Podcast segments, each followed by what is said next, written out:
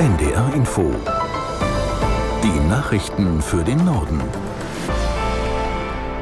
Um 12.31 Uhr mit Tarek Yusbashi.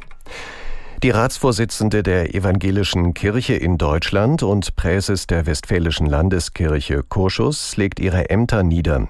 Damit reagiert die 60-Jährige auf Vorwürfe gegen sie wegen des Umgangs mit einem mutmaßlichen Fall sexualisierter Gewalt in ihrem ehemaligen Kirchenkreis.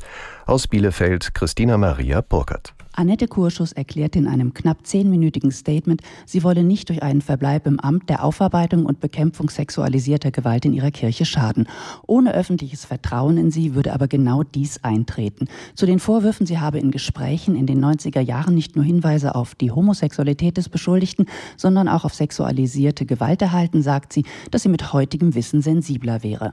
Was die Vorwürfe gegen sie betrifft, sei sie mit sich im Reinen. Sie werde diesen Konflikt nicht weiter öffentlich austragen austragen. Sie kritisierte, dass der mediale Streit um ihre Person ablenke von dem eigentlichen Anliegen der Betroffenen sexualisierter Gewalt, das nun wieder in den Mittelpunkt gehöre. Den Ratsvorsitz der EKD übernimmt zunächst ihre Stellvertreterin Bischöfin Kirsten Feers aus Hamburg. Die Leitung der Kirche in Westfalen ihr Stellvertreter Ulf Schlüter. Die israelische Armee hat Zivilisten in mehreren Vierteln der umkämpften Stadt Gaza erneut aufgefordert, das Gebiet zu verlassen. Ein Sprecher sagte, bis zum Nachmittag sollten sich Bewohner zu ihrer eigenen Sicherheit in den Süden des Küstenstreifens begeben. Aus der NDR Nachrichtenredaktion Uli Petersen. Israel hatte zuvor eine mögliche Feuer- oder Kampfpause für heute dementiert. Dennoch gibt es laut Medienberichten Anzeichen dafür, dass die verschleppten Geiseln freikommen könnten und die Verhandlungen mit der Hamas darüber vorangingen. Am Abend soll es ein Treffen zwischen Mitgliedern des Kriegskabinetts und Angehörigen der Geiseln geben. Die Lage der Zivilbevölkerung im Gazastreifen wird weiter als katastrophal beschrieben. Das UN-Nothilfebüro berichtete, dass Hilfsgüter nur noch Menschen im südlichen Teil des Gebiets erreichen. Die Sicherheitslage lasse es nicht zu, Material in der Stadt Gaza und im Norden zu verteilen. Dort sollen sich noch Hunderttausende Menschen aufhalten. Ägypten wirft Israel eine systematische Behinderung von Hilfslieferungen über den Grenzübergang Rafah vor. In Berlin haben die Beratungen über eine engere wirtschaftliche Zusammenarbeit zwischen Europa und Afrika begonnen. An der Konferenz Compact with Africa nehmen neben Bundeskanzler Scholz und EU-Kommissionspräsidentin von der Leyen zahlreiche afrikanische Staats- und Regierungschefs teil. Scholz sagte zum Auftakt, Afrika werde zur Lösung globaler Probleme in der Zukunft gebraucht. 2050 wird unser Nachbarkontinent 2,5 Milliarden Einwohner haben fast viermal so viel wie Europa. Diese 2,5 Milliarden Frauen und Männer haben denselben Anspruch auf ein Leben in Wohlstand wie wir hierzulande. Verzicht zu predigen wird nicht funktionieren. Wir müssen zeigen, wie Wachstum, soziale und wirtschaftliche Entwicklung funktionieren können, ohne unser Klima und unsere Umwelt zu zerstören. Erneuerbare Energien, klimafreundliche Technologien, der Aufbau einer Wasserstoffwirtschaft über Länder und Kontinente hinweg All das birgt ein unglaubliches Potenzial für eine engere Zusammenarbeit zwischen uns und den wachsenden Ländern auf unserem Nachbarkontinent. Bundeskanzler Scholz. Im Zusammenhang mit einer Serie von bundesweiten Bombendrohungen haben die Sicherheitsbehörden zwei Verdächtige ermittelt. Es handelt sich dabei um einen 19-Jährigen aus Baden-Württemberg und einen 30-jährigen Mann aus Nordrhein-Westfalen. Die Ermittler werten jetzt Computer und Festplatten der beiden Männer aus.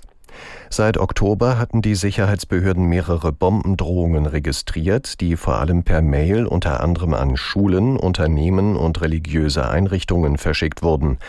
Auch der Hamburger Flughafen war betroffen und musste kurzzeitig gesperrt werden. In den E-Mails gaben sich die Verfasser oft als Gegner oder als Mitglieder der Hamas oder des IS aus und drohten damit viele Unschuldige zu töten. In der Türkei sind bei schweren Unwettern mindestens neun Menschen ums Leben gekommen. Das teilte das Innenministerium mit. Aus Istanbul Uwe Lüb. In Bad Mann im Südosten sind nach Überschwemmungen durch starken Regen zwei Kinder tot geborgen worden. Ein weiteres wird noch vermisst. Auch elf Seeleute werden noch vermisst. Ihr Frachter ist vor der Küste von Songuldak im Südwesten des Schwarzen Meeres gesunken. Ein zwölftes Besatzungsmitglied ist tot geborgen worden. Wegen Sturms konnten die Rettungs- und Bergungsarbeiten nicht schon in der Nacht beginnen. Die Besatzung des Frachters hatte in einem Hafen Schutz gesucht. Ihr Schiff ist dort aber gegen einen Wellenbrecher geprallt und gesunken. Ein weiteres Schiff ist vor Songuldak auf Grund gelaufen und auseinandergebrochen. Wegen der Wetterbedingungen sind gestern auch mehr als 100 Flüge abgesagt worden. Zwischen Istanbul und Ankara hat Schneefall zu Verkehrsbehinderungen geführt. In New York werden heute die Emmy Awards verliehen. Auch vier deutsche Fernsehproduktionen hoffen auf eine Trophäe.